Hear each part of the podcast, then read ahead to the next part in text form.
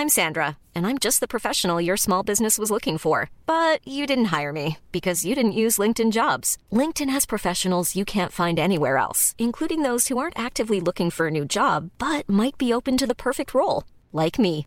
In a given month, over 70% of LinkedIn users don't visit other leading job sites. So if you're not looking on LinkedIn, you'll miss out on great candidates like Sandra. Start hiring professionals like a professional. Post your free job on linkedin.com/people today.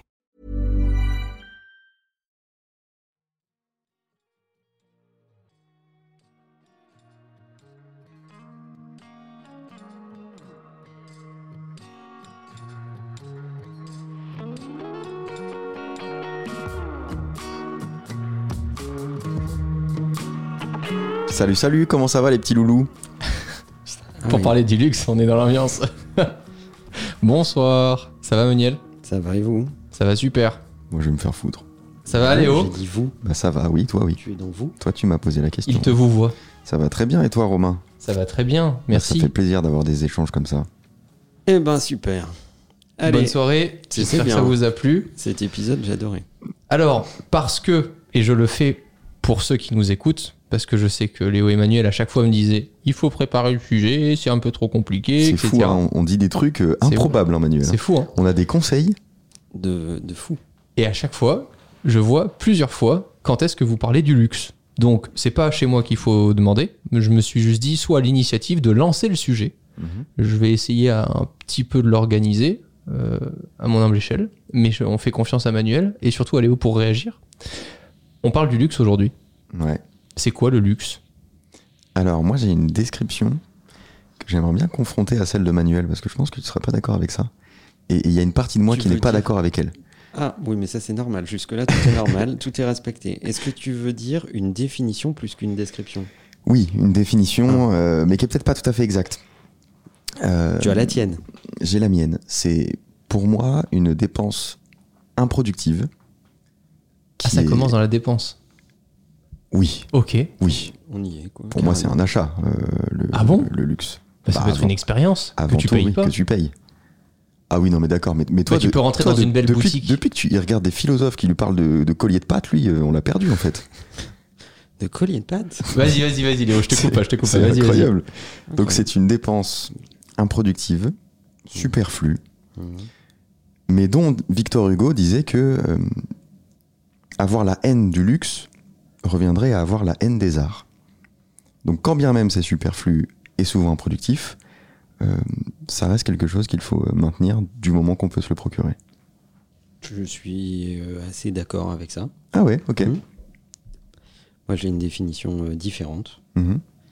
Euh, moins concrète, moins liée à un acte d'achat ou une Mhm. dépense. Je dis le luxe, c'est le politiquement incorrect. Ok. Pourquoi? Bah parce qu'à partir du moment où tu peux te permettre d'être politiquement incorrect, tu vis dans le luxe. Le luxe, c'est euh, l'indépendance d'esprit, c'est la liberté, c'est euh, euh, tous ces éléments-là, en fait. C'est c'est ce que vont te vendre, d'ailleurs, aussi des marques de luxe Mhm. une projection de tout cela. Disons, tu peux t'affranchir des codes, euh, tu peux porter des, des choses étonnantes, différentes, uniques, Mhm. pour, te, pour te vendre cette liberté. D'un point de vue produit, il y avait plusieurs mots-clés qui reviennent assez souvent. C'est l'exclusivité, la qualité supérieure, le prestige, l'expérience personnalisée, l'innovation et la créativité. Ces mots-clés représenteraient le luxe. bah, Tu vois, tu me parles pas d'expérience gratuite là. Ben, pour moi, le luxe peut se vivre aussi quand euh, tu vas dans un lieu sans forcément payer. Tu peux avoir, dans ce que te dit Manuel, tu as des, euh, t'as des euh, patrimoines, euh, tu sais, euh, classés, c'est comme ça, enfin, ça, ça se dit comme ça, qui peuvent être, enfin, ça peut être du luxe et c'est pas payant. Tu peux aller visiter des lieux qui sont luxueux sans que ça soit lié à l'argent. Mais le luxe, c'est euh, c'est prendre le temps, c'est euh, c'est disposer de ton temps librement, c'est du luxe déjà. Non, mais quand on dit c'est un luxe, c'est c'est une expression, mais c'est pas vraiment du luxe. Bah si. Dans la société contemporaine, te dire je dispose de mon temps librement, je l'organise tout à fait librement et euh, je ne dépends pas des contingences habituelles euh, liées au, au monde du travail, au travail en équipe, etc. etc. C'est du luxe. Vous Mais- vivez une vie de luxe. Mais ça, c'est un luxe philosophique. j'imagine quand même qu'on va parler de l'industrie du luxe. Là, c'est. Pour moi, elle n'est que la conséquence de cette conception des choses. Ok. Manuel, C'est moi. C'est quoi ton histoire avec le luxe? T'as passé euh, 20 ans à construire une boîte qui a beaucoup travaillé pour l'industrie du luxe? Oui, j'ai on a travaillé beaucoup, beaucoup pour l'industrie du luxe, mais euh, moi, ce qui m'intéresse le plus dans l'industrie du luxe, c'est l'artisanat. C'est euh, c'est des métiers rares, des produits rares, euh, des, ce qu'on appelle les mains d'or, en fait. C'est vraiment des, des gens qui ont un, un savoir-faire euh, qui, qui n'existe plus ou qui va peut-être disparaître avec eux. Donc pour toi, c'est plus associé à la rareté, à l'exclusivité, au prestige, à l'expérience personnalisée, plutôt que aux produits euh, qui. Ah, euh, Ça peut se résumer dans un produit. Ok. Je veux dire, euh, au- aujourd'hui, faire du tweet, c'est pas facile. hein. Faire du tweet. Du tweed. Non, du tweet, c'est C'est, plus simple. c'est- le tweet, c'est très quoi, facile. tweed C'est bien ça le problème d'ailleurs. C'est, ça se voit sur Ah Twitter. ouais, je comprenais pas. S'il y a une matière, le tweed. Ok. Voilà, c'est une matière qui est très connue comme étant la signature de la maison Chanel. D'accord. Euh, les vestes Chanel sont faites en tweed. Ok. Voilà, c'est, c'est une matière un, un peu spécifique. Ou faire du, du galon, qui est la bordure des vestes Chanel, Hmm. ben, c'est un très très vieux métier qui demande des métiers à tisser euh, rares euh, Ok. et une expertise euh, et un savoir-faire euh, rare. Je me suis arrêté au Cachemire. Alors euh, oui, bon, ça c'est une matière, Oui, voilà. Mais elle est euh, peu transformée. Il n'y a pas de, y a, il y a- enfin si, il y a un savoir-faire dans le tissage, on va dire, mais euh, mais c'est la beauté de cette matière, c'est que il y a alors du bon cachemire ou du baby cachemire qui a été inventé par l'Europeana, une de mes marques préférées, merci. Ça n'est pas un placement produit. Euh, c'est la matière est folle, la rareté de la matière fait que que ça, ça coûte évidemment cher, mais il n'y a pas de savoir-faire exceptionnel. Il y a une citation, euh, il y a un livre que je suis en train de lire qui s'appelle The Luxury Strategy, qui est pour moi assez compliqué à lire parce que déjà il est en anglais, mais en plus il est quand même un peu fat niveau vocabulaire et tout ça. Te plains pas, t'en es au titre. Ah, ta gueule. Euh, un produit de luxe est enraciné dans une culture. En achetant un produit de luxe chinois, par exemple, la soie, vous n'achetez pas seulement un morceau de tissu, mais aussi un peu de la Chine. Un produit de luxe s'accompagne dans un petit fragment de son sol d'origine. Ouais, bah ça, c'est vraiment du bullshit marketing. hein. C'est bien raconté Ah, pour putain. dire que, que dans toute l'histoire des produits, il y a un, euh, on va dire, il y a une prime d'abord à la provenance de ce produit, Mhm. mais les pays qui fabriquent cette matière ne sont pas forcément ceux qui savaient la transformer le mieux. C'est- pas parce que tu en produis que tu, tu sais en faire quelque chose de cool. Je veux dire, euh, il y, a, il y a très beaux trucs en soi euh, dans des maisons italiennes qui, par définition, sont pas chinoises. Et pour autant, ils font pas leur soin en Italie. Mais à la fin, est-ce que c'est pas euh, le luxe? Est-ce que c'est pas justement une histoire qu'on te vend avant même un produit? Est-ce qu'on te vend pas une appartenance et Bah, bien sûr que si. On le fait un peu chez, chez toutes les marques. Euh, Quand tu achètes du Nike, tu achètes aussi euh, l'image que te renvoie Nike, tu achètes les publicités, la philosophie de, de- de Nike. C'est un truc que se sont accaparés un petit peu toutes les marques. Mais c'est vrai que dans le luxe, tu rachètes un peu plus d'histoire. Et c'est pour ça que dans ma définition, je parle de superflu. pour toi l'histoire c'est superflu? Parce que l'histoire est superflue. Bah, en tout cas, tel que c'était raconté là, oui, je trouvais ça superflu. Non, mais là, Euh, c'est une fausse histoire, en Voilà, fait. je trouve ça plus intéressant quand on te parle de comment le matériau a été fabriqué, etc. Parce que ça, à la fin, si tu le ressens dans le produit final, c'est productif. Euh, Ou le, ou- ou le fait que il y a peut-être euh, 10 ou 15 ou 20 personnes dans le monde qui sont capables de transformer ce produit de cette façon pour Ouais. arriver à ce résultat-là. Ouais. Ce qui existe beaucoup dans la joaillerie, par exemple, où on, euh, on voit bien le rapport à la matière et le rapport à la- à l'artisanat, au geste, en fait. Mais ça, pour moi, c'est quasiment un ingrédient du produit. Oui, Je- pour faire la transition entre le produit et euh, la, la marque, le logo, je trouvais juste ce passage intéressant. Aucune marque de luxe ne peut espérer survivre si elle s'appuie uniquement sur des clients qui ne s'intéressent qu'au symbole et non à la substance. Ces personnes, celles qui ne s'intéressent qu'au symbole, passeront d'un symbole à un autre, d'un logo à un autre. La marque de luxe est une chose culturelle et en tant que telle, elle doit proclamer sa vérité profonde, celle qui nous fait entrer en résonance avec elle. C'est encore une fois du côté histoire, mais c'est pour faire la différence entre ce que j'appelle une marque bling bling et une marque de luxe. D'ailleurs, beaucoup de produits sont considérés comme du luxe par le grand public, Alors que si tu vas chez Dior et que tu achètes un t-shirt avec marqué Dior en gros, c'est pas un produit de luxe. Par contre, si tu vas chez Dior Couture et que tu achètes un produit chez Dior Couture, là c'est du luxe. Mais c'est même pas connu et, et c'est fait pour quoi. Mm. C'est fait pour qu'il y en ait qui soient des panneaux publicitaires et que les autres aient accès euh, aux, aux produits qui soient euh, différemment faits. Je pense que la moyenne des gens pense que l'iPhone est un produit de luxe. Ah putain, c'est intéressant. Je serais curieux d'avoir les retours là. Ok. cher. Mais c'est un seul critère. Oui. Et moi, je pense qu'on ne peut pas parler de marque de luxe. Mhm. Ok. Parce qu'à partir du moment où tu es une marque, euh, tu, tu, tu peux plus être. euh, tu vois, il y a un truc qui va pas. Tu peux être une maison de luxe. Mais tu peux pas être une marque de luxe. Et ça, c'est pas pour du bullshit? autant, non. Pour autant, la majorité des maisons ont besoin de produire en masse, Mhm. donc de devenir des marques, pour financer leurs, pro- leurs produits qui sont véritablement luxueux. D'accord. C'est la différence entre la couture et le prêt-à-porter. Le prêt-à-porter, les ventes de prêt-à-porter financent ce que la couture imagine. Et en même temps, le prêt-à-porter est inspiré de ce que le- le- la couture fait, en fait. Et euh, toi qui connais bien euh, cette industrie, t'as pas un exemple d'une marque qui ne fait que du luxe? L'Europiana. Bah, ils font du prêt-à-porter. Ah oui, ah oui, oui. Il y a- il y a- y a- je pense qu'une maison aujourd'hui ne peut pas vivre que sur la couture, c'est très difficile. Il y a peut-être des maisons, euh, et encore, il faudrait vérifier, je n'ai pas regardé récemment, mais tu as des maisons qui font beaucoup plus de couture que de prêt-à-porter, comme euh, une très belle maison qui s'appelle Elisab, euh, qui, qui- qui est connue pour ses robes, euh, Mm. euh, et qui va faire plus de commandes spéciales, etc. Et c'est sûrement ça qui les fait vivre, je pense, Mhm. euh, et pas vraiment euh, ce qui doit exister en prêt-à-porter encore. Je, réf- je réfléchis même euh, dans l'industrie automobile.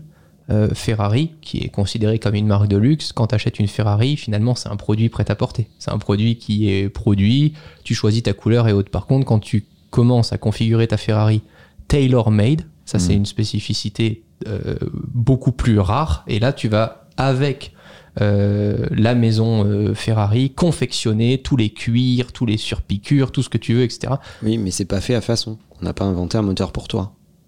Quand tu vas te faire faire une robe couture, Ouais. euh, bah, il y a un couturier qui va te faire une robe sur toi, sur ta morphologie. D'accord. Enfin, pas pour toi, pour euh, ta Oui, femme, en l'occurrence, ça ira mieux en fait, mais, euh, On n'a jamais essayé. mais voilà. Et donc, euh, pour moi, on, on est là parce que là, on va mélanger de la rareté, du savoir-faire, des matières, euh, de la durabilité. Mhm. Euh, là, on commence à avoir des ingrédients qui, qui, euh, qui deviennent luxueux. Et c'est à l'antithèse des gros logos bien reconnaissables. Mm. Sauf que si tu fais pas des logos reconnaissables sur des pièces signées, tu peux pas financer ça. Et si tu finances pas la R&D, tu peux pas faire des produits de série. Mhm. C'est les produits de série qui te font vivre et qui financent les milliards de R&D. Je fais un parallèle euh, pour Léo, euh, qui euh, qui permettent de mettre au point des produits de série après. Moi, je m'en, je, ça, ne me dérange pas en fait, Euh, et je trouve qu'il y a des produits de série qui sont qui qui, qui, qui sont extrêmement bien exécutés. Mais qui peuvent être du luxe aussi. Si t'achètes une super Ferrari de série, hmm. c'est quand même du luxe. Oui, c'est bien, mais n'oublions pas que ça appartient au groupe Fiat. Non, mais tu vois ce que je veux dire et donc, je fais la démonstration de mon propos. C'est pas Pagani. C'est pas a- le contraire. Oui, mais il y a des produits de série quand même qui peuvent être du luxe. Oui, il y a des produits de série de bonne facture. Hmm. Qui sont bien faits. Ferrari qui présente une super bagnole, c'est vraiment de bonne facture. T'aimes le luxe, Léo? Oui, j'en consomme pas, mais, euh, mais oui. Tu te Ça soignes. t'inspire Tu te soignes. Bah non, mais j'ai, j'ai- je crois que j'ai, j'ai- j'ai pas du tout un pro- j'ai aucun produit de luxe. Tu as des produits qui commencent à être euh, euh, bien faits. Ouais, mais j'ai rien. Bah, je suis très loin du luxe. hein. Oui.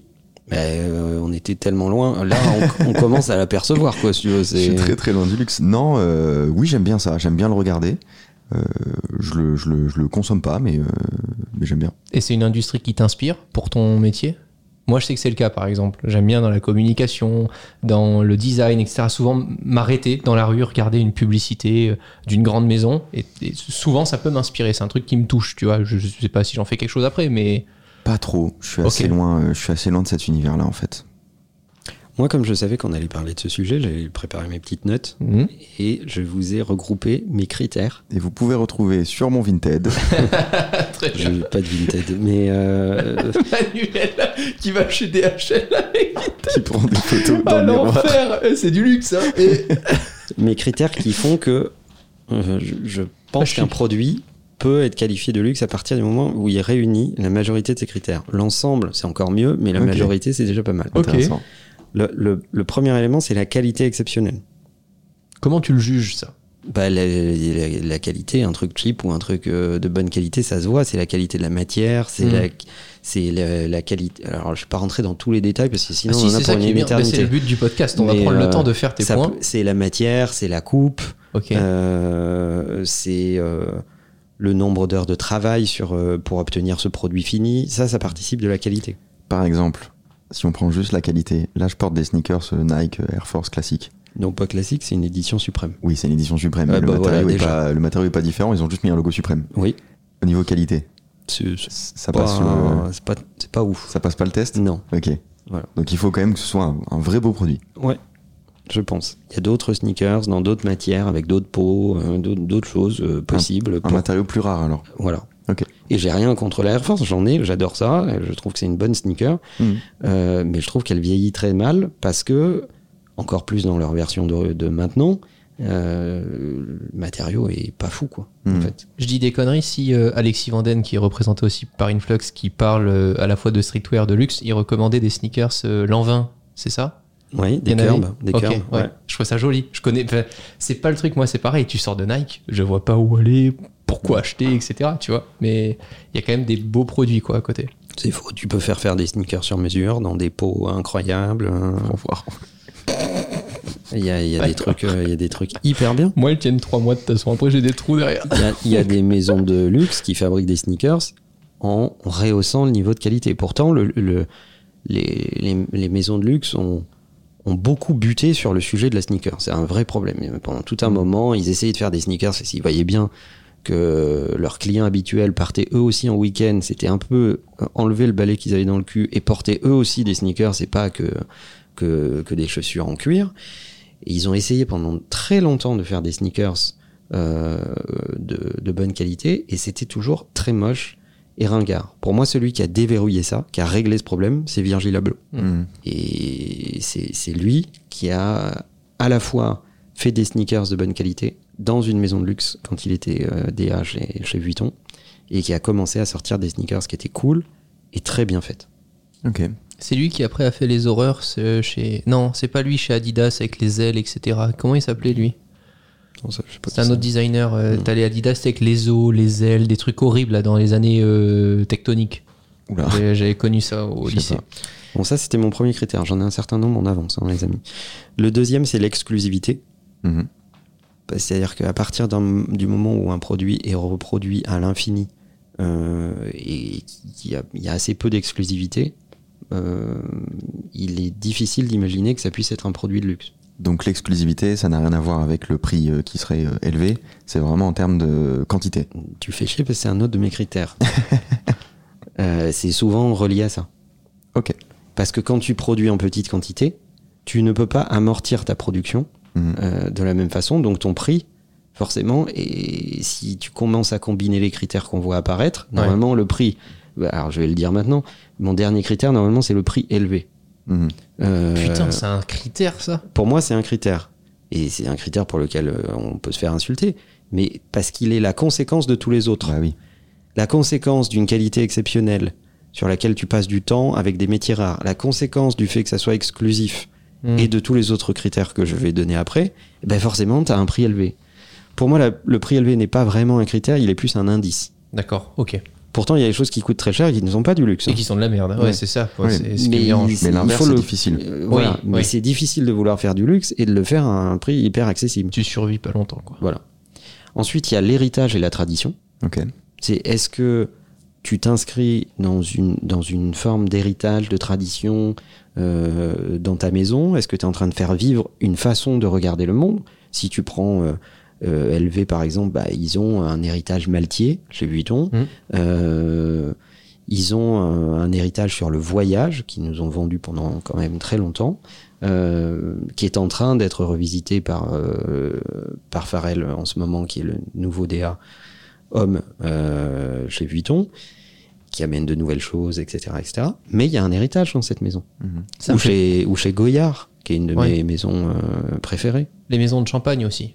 Il y a quand même euh, Oui. tout l'héritage familial à chaque fois, l'histoire, les terres. Enfin, je trouve Mm. ça incroyable de se dire que parfois pendant des décennies, c'est la même terre qui produit euh, Bah, champagne. c'est et- surtout que c'est un produit euh, luxueux associé à des, à des, à des moments festifs, etc., etc. Mais en fait, c'est des paysans. Ça, Ah, putain, par- ouais, c'est des génies en marketing en fait. Mais, ce n'est pas du tout péjoratif dans ma bouche. Non mais c'est vrai quoi. Au contraire, en fait, c'est des paysans, c'est des Mm. mecs qui cultivent de la vigne dans une région pas extraordinairement bien équipée pour faire de la vigne à la base. Et donc, euh, ils ont marketé ça il y a un instant, etc., etc. Mais à, à la base, euh, bah, c'est un vin mousseux, quoi, en fait.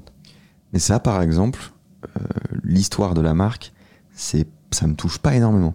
Euh, ça peut, si c'est une, si c'est vraiment euh, une très vieille maison, très familiale, qui a une façon de faire son champagne différemment. Euh, on a été à Reims ensemble. Ouais. Quand on t'explique les choses, tu Mm. ne goûtes pas le produit de la même façon. Hiring for your small business? If you're not looking for professionals on LinkedIn, you're looking in the wrong place. That's like looking for your car keys in a fish tank.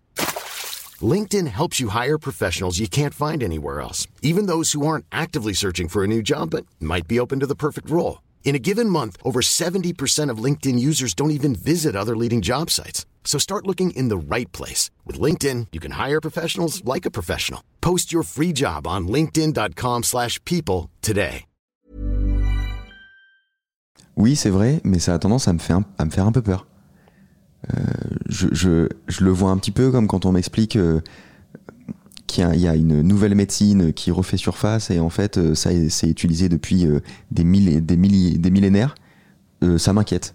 Je trouve pas que ce soit un, un gage de, de qualité. Alors, je sais que tu as très peur de ton rendez-vous avec ton proctologue, mais. euh, Non, mais tu vois, il y a ce côté traditionnel Hmm. qui, pour moi, devrait pas être un argument. Je, je comprends qu'on puisse en tirer un avantage et, et apprécier l'histoire derrière un produit, etc. Euh, c'est peut-être aussi parce que j'ai j'ai toujours été que dans une industrie qui doit aller très vite, qui a tout le temps de nouveaux acteurs, etc., que ça me touche moins. Euh, moi, j'ai plutôt tendance à vouloir aller vers la nouveauté, la modernité que vers la tradition. Je comprends. Je mets héritage et tradition. euh, voilà. Mm. Moi, je trouve que il y a un, euh, il y a une espèce de compagnonnage dans les métiers du luxe, en fait. C'est-à-dire que les, les mains qui font, qui fabriquent ces produits derrière, ben, oui, il y a beaucoup de tradition. Mm. C'est-à-dire que les premières d'atelier, elles sont bourrées d'expérience, euh, elles forment des nouvelles générations, elles savent que ce savoir ne doit pas disparaître avec elles, etc., etc. Et ben ça, c'est c'est un héritage et une forme de tradition qui me dérange pas du tout, au contraire, que je trouve sublime. T'es très loin de la fast fashion, ça c'est sûr. Ah, là, c'est sûr. Mon autre critère, c'est l'expérience client exceptionnelle. Mhm. C'est-à-dire que euh, je ne peux pas accepter que l'expérience client soit moyenne ou moins bonne qu'une marque euh, grand public euh, de tech. Et il y a, et il y a plein de maisons de luxe qui feraient bien de rentrer dans un Apple Store de temps en temps. Mhm. Euh, Il y en a qui cultivent ce truc-là, où t'as l'impression d'être mal reçu, qu'on s'en bat les couilles de ta gueule, ah oui, etc. j'ai des noms. Non mais c'est fou, non mais c'est vrai, c'est vrai. Et je trouve ça fou On parce que ça, ça donne pas envie quoi. Enfin je je vois pas qui apprécie euh, se faire Mm. chier sur la gueule en plus de dépenser. euh, Oui, ou, ou quasiment qu'il faut candidater pour avoir un produit, euh, ou être mis sur liste d'attente, ou bah, l'industrie horlogère. hein. Et euh, par on exemple, s'occupe bien de toi. Même mais, sneakers, hein. Oui oui t'as raison. Oui mais ça ça se passe plus en ligne. C'est t'as déjà un mode d'emploi pour en avoir une de sneakers. Ouais, mais c'est un peu aléatoire. Je te dis demain comment t'achètes une Audemars Piguet, ben, j'attends la réponse écrite en moins de deux lignes. Vas-y, dis-moi. Mais est-ce que, parce que T'en as pas de. Moi, je me fais cette réflexion à chaque fois qu'il y a un nouvel iPhone qui sort. Euh, j'ai qu'une envie, c'est de donner mon argent à Apple. Et t'as l'impression que parfois c'est un peu la loterie au moment de, de Ouais. faire les précommandes. Ouais. Ça m'énerve énormément. Mais est-ce que dans le luxe, il n'y a pas des gens à qui ça plaît ce côté, bah, si je galère à y arriver, à l'avoir, le jour où je l'ai, ce sera encore plus exclusif. Parce que c'est pas qu'une question d'argent. Alors, il y a, il y a deux éléments, je pense, là-dedans. Ce qui le rend le plus intolérable chez Apple, c'est que on sait que le produit, de toute façon, tu l'auras. Bien sûr, ouais. C'est qu'une question de timing. Mm. Donc, euh, ils font beaucoup d'efforts euh, pour que euh, les, les- les- les commandes se passent le mieux possible au moment où ils annoncent des nouveaux produits. Mais vu les volumes qui brassent, on comprend que ça soit extrêmement difficile de livrer les gens euh, le jour de la sortie du produit, tous en même temps avec une égalité de traitement. Après, il y a des contraintes industrielles presque mécaniques en fait. Euh, dans les maisons de luxe, il y a deux éléments. Tu combines deux difficultés. Le- la première, c'est que ces produits mettent du temps à être fabriqués et sont donc disponibles en quantité limitée. Première chose. La deuxième chose, c'est que tu as des fidèles de la maison Hmm. et que tu as envie de traiter ces clients euh, fidèles, peut-être avec une forme de priorité par rapport aux clients occasionnels. Hmm. Tu sors une pièce, tu annonces ta pièce, elle plaît à beaucoup de gens, il y a beaucoup de demandes. Chez tes clients, comme chez, on- appelons-les tes prospects, euh, qui ne sont pas des clients réguliers de la maison. Il est assez normal que tu privilégies un peu les commandes face à ton conseiller habituel euh, ou les réservations avec ton conseiller habituel et que tes prospects se partagent le reste du butin s'il en reste. D'autant plus si ce sont des produits qui ne seront pas produits, fabriqués à, à grande échelle, en grande série, parce que on sait au moment où on le conçoit, au moment où on le fabrique et au moment où on définit son prix, que de toute façon, il n'y en aura pas pour tout le monde.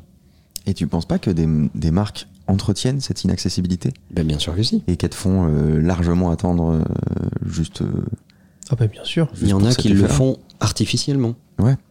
Il y en a où c'est véritablement lié à une contrainte industrielle et, à une- et- et au temps nécessaire pour fabriquer un produit. bah, on l'avait vu chez Audemars Piguet, euh, on comprend pourquoi, pourquoi ça met du temps.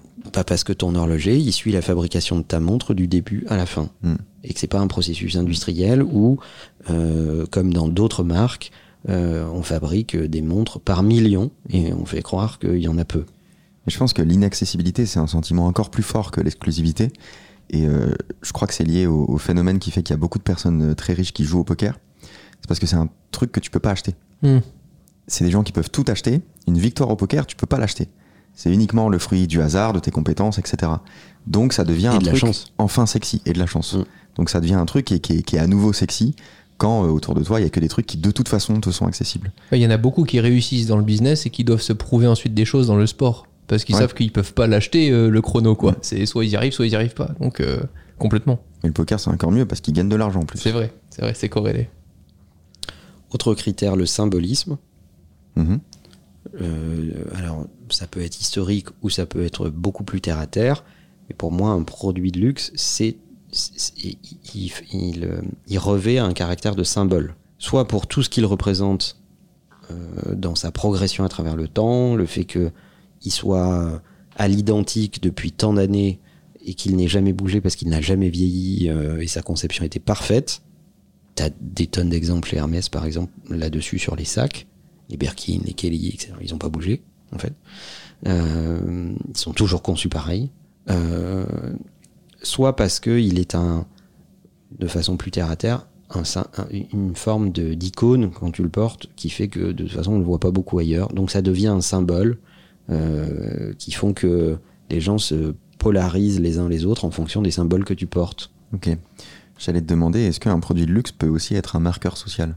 Ah bah euh, oui. Ok, ça c'est pas un truc que, que le luxe combat? Non. Ok. Non. Alors après, ils vont t'expliquer que euh, le marqueur social n'est que la conséquence de leur travail Hmm. et qu'eux ne veulent pas fabriquer un marqueur social. Ils fabriquent des produits rares, d'exception, etc., qui, par voie de conséquence, deviennent des marqueurs sociaux. Ok. Mais pour moi, c'est un critère.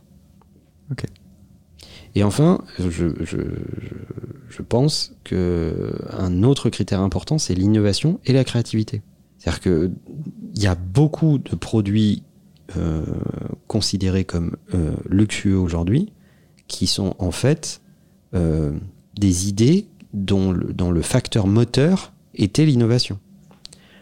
Euh, on parlait d'horlogerie tout à l'heure. Tu prends une Reverso chez Gégère Lecoultre. À la base, c'est une innovation pour les joueurs de polo. Mm. Il faut qu'on puisse retourner sa montre pour Mm. ne pas casser le verre de sa montre avec la crosse quand on joue au polo. C'est marrant.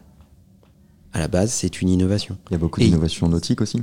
Oui, il y a dans, dans En fait, quand tu prends euh, beaucoup de maisons de luxe, euh, souvent leur produit marqueur, leur produit signature est issu de l'idée de fixer un problème, de régler un problème à une époque. Après, évidemment, ils l'ont décliné euh, et ils en ont fait des versions euh, euh, plus, plus luxueuses pour le coup et qui sont moins là pour régler un problème et plus là pour continuer l'histoire. Mais c'est souvent un critère. C'est ce qui peut faire rêver dans l'automobile, je pense à Porsche, qui teste des choses en compétition. Pendant euh, plein de compétitions, ils développent des choses qui ne seront pas vendues. Mhm. Et par la suite, quand ils déploient là sur la dernière euh, GT3 RS euh, l'aileron qui bouge pour pouvoir mieux te fixer au sol et tout ça, comme en Formule 1, là ça rend fou euh, les Mhm. fans parce qu'ils se disent oh, je vais avoir un truc dérivé de la compétition qui de base était inaccessible. Donc euh, complètement. Et donc, par voie de conséquence, ce qui était normalement mon dernier critère, c'est le prix. Ouais. Parce que si tu combines tout ce qu'on vient de citer, bah, tu peux pas abou- aboutir à un prix abordable. Je voulais juste revenir sur euh, l'héritage et la tradition. Pour moi, c'est très difficile à conjuguer avec ton avant-dernier point qui est l'innovation et la créativité. Bah, non, je trouve pas, moi. Pourquoi? Bah parce que si tu veux rester dans la tradition, je considère que ce sont des freins, c'est un frein énorme à l'innovation d'un produit. En fait, euh, euh, il y a des tonnes. euh, le, le- le parallèle le plus simple, c'est l'horlogerie. Mhm. Il y a des, y a des, il y a des tonnes de maisons qui, parce qu'ils maîtrisaient tellement bien l'héritage et la tradition horlogère, Mhm. ont pu in- inventer des, des, des complications nouvelles Ouais. par maîtrise des processus traditionnels euh, et, et- et académiques. Donc, vo- vois l'innovation comme une espèce de, de degré de maîtrise ultime Ouais. euh, de, de la tradition de ta catégorie. Je doute pas que ce soit faisable, mais pour moi, c'est un calcul extrêmement complexe. C'est très difficile de réussir à innover quand, quand les gens, et ton public est attaché à ta tradition. Tu vas toujours leur livrer une part de ce qu'ils attendent. Mm. Tu peux le trouver ailleurs sur le produit. en fait. Mm. d'un point de vue euh, rentabilité pour les maisons de luxe, est-ce que le numérique leur euh, permet aujourd'hui d'augmenter leur rentabilité en proposant des expériences exclusives, mais qui coûtent beaucoup moins cher, puisque plutôt que d'organiser des événements dans la vraie vie, réunir euh, leurs meilleurs clients, etc., ils peuvent leur donner accès à des portails en ligne pour euh, avoir des offres sur des produits à commander directement chez soi, des choses comme ça. Est-ce que tu as, vu un vrai changement depuis le numérique dans les maisons de luxe, qui elles existent parfois, qui sont centenaires, et le numérique c'est quoi depuis C'est vraiment développé depuis 20 ans, quoi. Euh, avant ça, est-ce que est-ce que tu as Ouais. remarqué quelque chose euh, Sur les 20 dernières années, déjà, ils ont passé à peu près 10 ans à, à regarder l'industrie numérique et à se dire c'est pas pour nous. Ok. Parce que c'est trop accessible. Mm. C'est, on y retrouve tous les biens de consommation classiques. Et il y a des tonnes de maisons de luxe qui refusaient d'aller euh, vers le web. Ah ça tu l'as ouais, si tu l'as vécu quoi. Il y a des tonnes C'est de ouf. maisons qui ne voulaient pas vendre en ligne Mais en même et temps, qui tu- trouvaient que c'était euh, dégradant, en fait. Tu perds une grosse partie de l'expérience du luxe. Oui, Si t'as une, si t'as un magasin avec une très grosse expérience client, euh, avec je sais pas des, des senteurs et tout, euh, c'est très compliqué d'aller vers du web. Il y en a qui ont peur aussi de perdre l'expérience client. mais aujourd'hui, je pose la question combien d'entre elles sont prêtes à se passer de leurs revenus Mm. euh, de la vente online? Ouais. Je pense qu'il n'y en a pas beaucoup. Euh, il a fallu un petit peu de temps pour qu'ils puissent se dire euh, non, en fait, c'est pas dégradant quand on est une maison de luxe que de vendre ses produits en ligne. Je ne dois pas chercher forcément à faire des sites complexes, spectaculaires, euh, qui sont mo- à moitié cinématographiques. Moi, j'ai connu l'époque avec euh, tous les sites de luxe qui étaient faits en flash Oh. avec le Flash plugin. Bon, après, l'iPhone nous a rendu service parce que euh, l'accord qui n'a pas été trouvé euh, a permis d'éradiquer le Flash du web, en fait. Euh, mais ce format qui amenait de l'animation, de presque un côté presque cinématographique au site web, en fait, Mm. il faisait plus du spectaculaire que de l'efficace. Puis ça a été amoindri par l'arrivée du mobile, le fait que on était dans une période de sobriété où le mobile du début, il, il faut pas qu'il faut pas que les images pèsent lourd. Mm. Le réseau mobile euh, est pas ultra performant, donc euh, il faut que tout soit parfaitement optimisé, efficace, etc. Donc ça, ça a amené tout le monde vers plus de sobriété.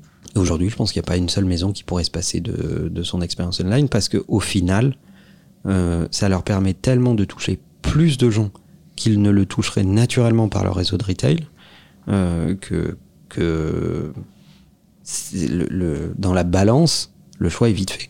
Et quand tu fais du luxe, est-ce qu'il faut nécessairement que l'expérience soit rapide? Qu'est-ce qu'il te faut? Une livraison 24 heures? Euh, Si tu vas chercher ton produit au magasin, est-ce qu'il faut que ce soit juste un comptoir où tu retires ton, produit? Ou alors on t'accueille dans un salon avec un café, etc. À quel point est-ce que quand tu payes aussi cher une, expérience globale, il faut l'étendre un maximum? Non, pas nécessairement. Je pense que il y a même des maisons qui, qui te diront euh, euh, au moment de ton achat que tu vas attendre très longtemps avant d'avoir le produit. Mais ça participe euh, à l'attente. Exactement. Donc c'est le contraire de la vitesse dont tu parles en Mm. fait. Donc euh, il y en a certaines qui vont te dire bon bah le produit est là, tu peux l'avoir très vite, euh, etc., etc. Mhm. Ok, non tact. Puis il y en a d'autres qui vont dire ok, il faut que tu l'achètes maintenant et tu l'auras peut-être dans un an. Ouais. Peut-être. Et le délai n'est pas contractuel. Ok. En 2023, la France, c'est le pays qui a compté en troisième position le plus de millionnaires. Euh, Est-ce que vous pensez qu'il va y avoir du coup de plus en plus de concurrence dans le luxe, puisqu'il y a de plus en plus de riches? Ou au contraire, est-ce que pour vous, c'est une industrie qui va rester stable Comme j'ai l'impression, il y a quand même de nouvelles marques et tout ça, onéreuses, mais pas luxe, euh, qui sont arrivées, notamment avec les sneakers dont tu as parlé. Comment vous voyez en fait l'industrie du luxe soit s'adapter, soit au contraire euh, être de plus en plus exclusive Bah déjà, ce qu'on peut dire, c'est que l'industrie du luxe, malgré toutes les crises économiques, malgré les guerres dans le monde, malgré tout un tas de sujets, elle ne décroît pas. Au contraire, elle affiche des croissances insolentes face au reste de l'économie mondiale. Bah, Pendant le Covid, il y a eu une petite peur au début, et puis l'industrie du luxe bah, a occupé tous les plus riches du monde qui se faisaient chier, qui étaient sur leur ordi à commander euh, des trucs. euh. Ça me paraît assez logique pour moi. Il y en a deux qui vont euh, se stabiliser. Euh, je pense que le luxe va se stabiliser, enfin va rester stable, que l'entrée de gamme va croître d'une manière folle et que tout ce qui est au centre va prendre très cher. Je pense qu'il y aura de moins en moins de place pour, euh, pour le milieu de gamme. Je suis d'accord avec ça, mais moi, ça a toujours Ouais, été toi, t'as toujours été ta vision. Toi, c'est soit tu es tout en bas et tu cherches la masse et le volume. Euh, tu tires le prix au plus bas possible et tu fais un énorme volume dans ta catégorie euh, pour essayer de refaire tes marges sur la, sur la quantité. Mm. Soit tu es tout en haut. Mais si tu es au milieu, tu es dans la merde, en fait. Ok. Donc peut-être qu'il y a des marques milieu de gamme qui vont euh, devenir des marques de luxe, même si j'imagine que ça demande quand même un savoir, euh, que c'est très complexe. Euh, Il y a plein de marques milieu de gamme qui vont, à mon avis, baisser leur, euh, leur, leur prix. Mais il y a d'ailleurs déjà plein de marques milieu de gamme qui euh, sont pas très différentes des marques d'entrée de gamme. hein. Non. Je- je- J'ai j'ai un avis sur ces marques-là qui se prétendent de luxe et qui ne le sont pas. En fait, qui prennent les codes, les comportements, les Mhm. gimmicks du, du- de l'industrie du luxe, mais qui n'en sont pas du tout. Ouais. Moi, j'ai des marques en détestation. J'en ai une en tête aussi. Pourquoi tu balances pas mais On s'en fout, on est sur notre podcast, les gars. Ah, mais je peux, hein, moi. Ah bah, je-. Cézanne, Balzac, euh, euh, toutes ces marques euh, qui, qui essayent de Mm. prendre des codes du luxe et qui, et qui n'en sont, mais pas du tout, quoi. Mhm. C'est catastrophique. En- en- encapsulé dans un discours écolo bobo à deux balles, euh, avec des convictions à géométrie variable, moi ça me, ça me, ça Hmm. m'exaspère. Et des marques plutôt très tape à l'œil comme Balenciaga, c'est du luxe ou pas? Bah, Balenciaga c'est du luxe, oui, ça, ça défile, ça fait de la couture, Ok. c'est- du luxe. Après, euh, c'est une marque euh, dont l'ADN a toujours été euh, proche de la provocation, en fait. Ouais, ok, c'est peut-être pour ça que j'ai cette image. Donc aujourd'hui, ils le réinterprètent, mais à la base, c'est une marque qui à la cour d'Espagne va enlever les corsets aux femmes, va va euh, vraiment les libérer de, de ces codes très stricts euh, de, de la de la cour royale. Et donc dans l'ADN de cette marque, il y a le fait d'affronter les règles, de s'affranchir de ces règles-là et d'être euh, provocateur et libérateur. Mhm. Donc aujourd'hui, à notre époque, bah, ça s'interprète euh, de façon très différente. Ils te vendent un, un paquet de chips avec euh, un imprimé Doritos C'est des génies. hein. en cuir, Mm. euh, ultra quali, à un prix, euh, je me souviens plus du prix, mais qui doit être indécent. Mais ils sont dans, dans la poursuite de leur, de leur positionnement et de leur culture, qui est la provocation. Mon grand-père bien monégasque dirait Oh, tu sais, tant qu'il y en a des gens pour acheter ces merdes-là, ils ont raison de continuer. Mais pour moi, le, le- le- le luxe, la mode, tout ça, c'est comme l'art, c'est quelque chose que tu peux pas juger. Hmm. Parce que si tu commences à le juger, euh, tu, rem- tu remets en question toute sa catégorie en fait. C'est un truc qui est effectivement qui est, qui est superflu, qui te parlera peut-être pas, mais, qui- mais qui parlera euh, à d'autres à d'autres gens. L'art, c'est impossible à juger. Tu peux avoir ton avis personnel, mais du moment qu'on a affiché une banane sur un mur dans une exposition et que des gens sont là pour la regarder, tu ne peux pas le juger en tant que tel. Tu peux pas dire que c'est pas de l'art. À partir du moment où ça existe, c'est de l'art. On peut quand même dire que c'est une banane. Tu peux dire que c'est une banane, mais c'est pas tout à fait une banane parce qu'il y a du scotch dessus. Eh oui. Merci les gars. Avec plaisir. À Je très sais vite. pas si on a fait avancer le débat, mais en tout cas, on Si, a je pense que donné- c'était intéressant. on a donné notre opinion. Ouais. Et c'est pas du luxe. Yes, let's go. Putain, j'espère que tu l'avais écrite celle-là. Non, même Oh, pas. incroyable. Ciao. La bise.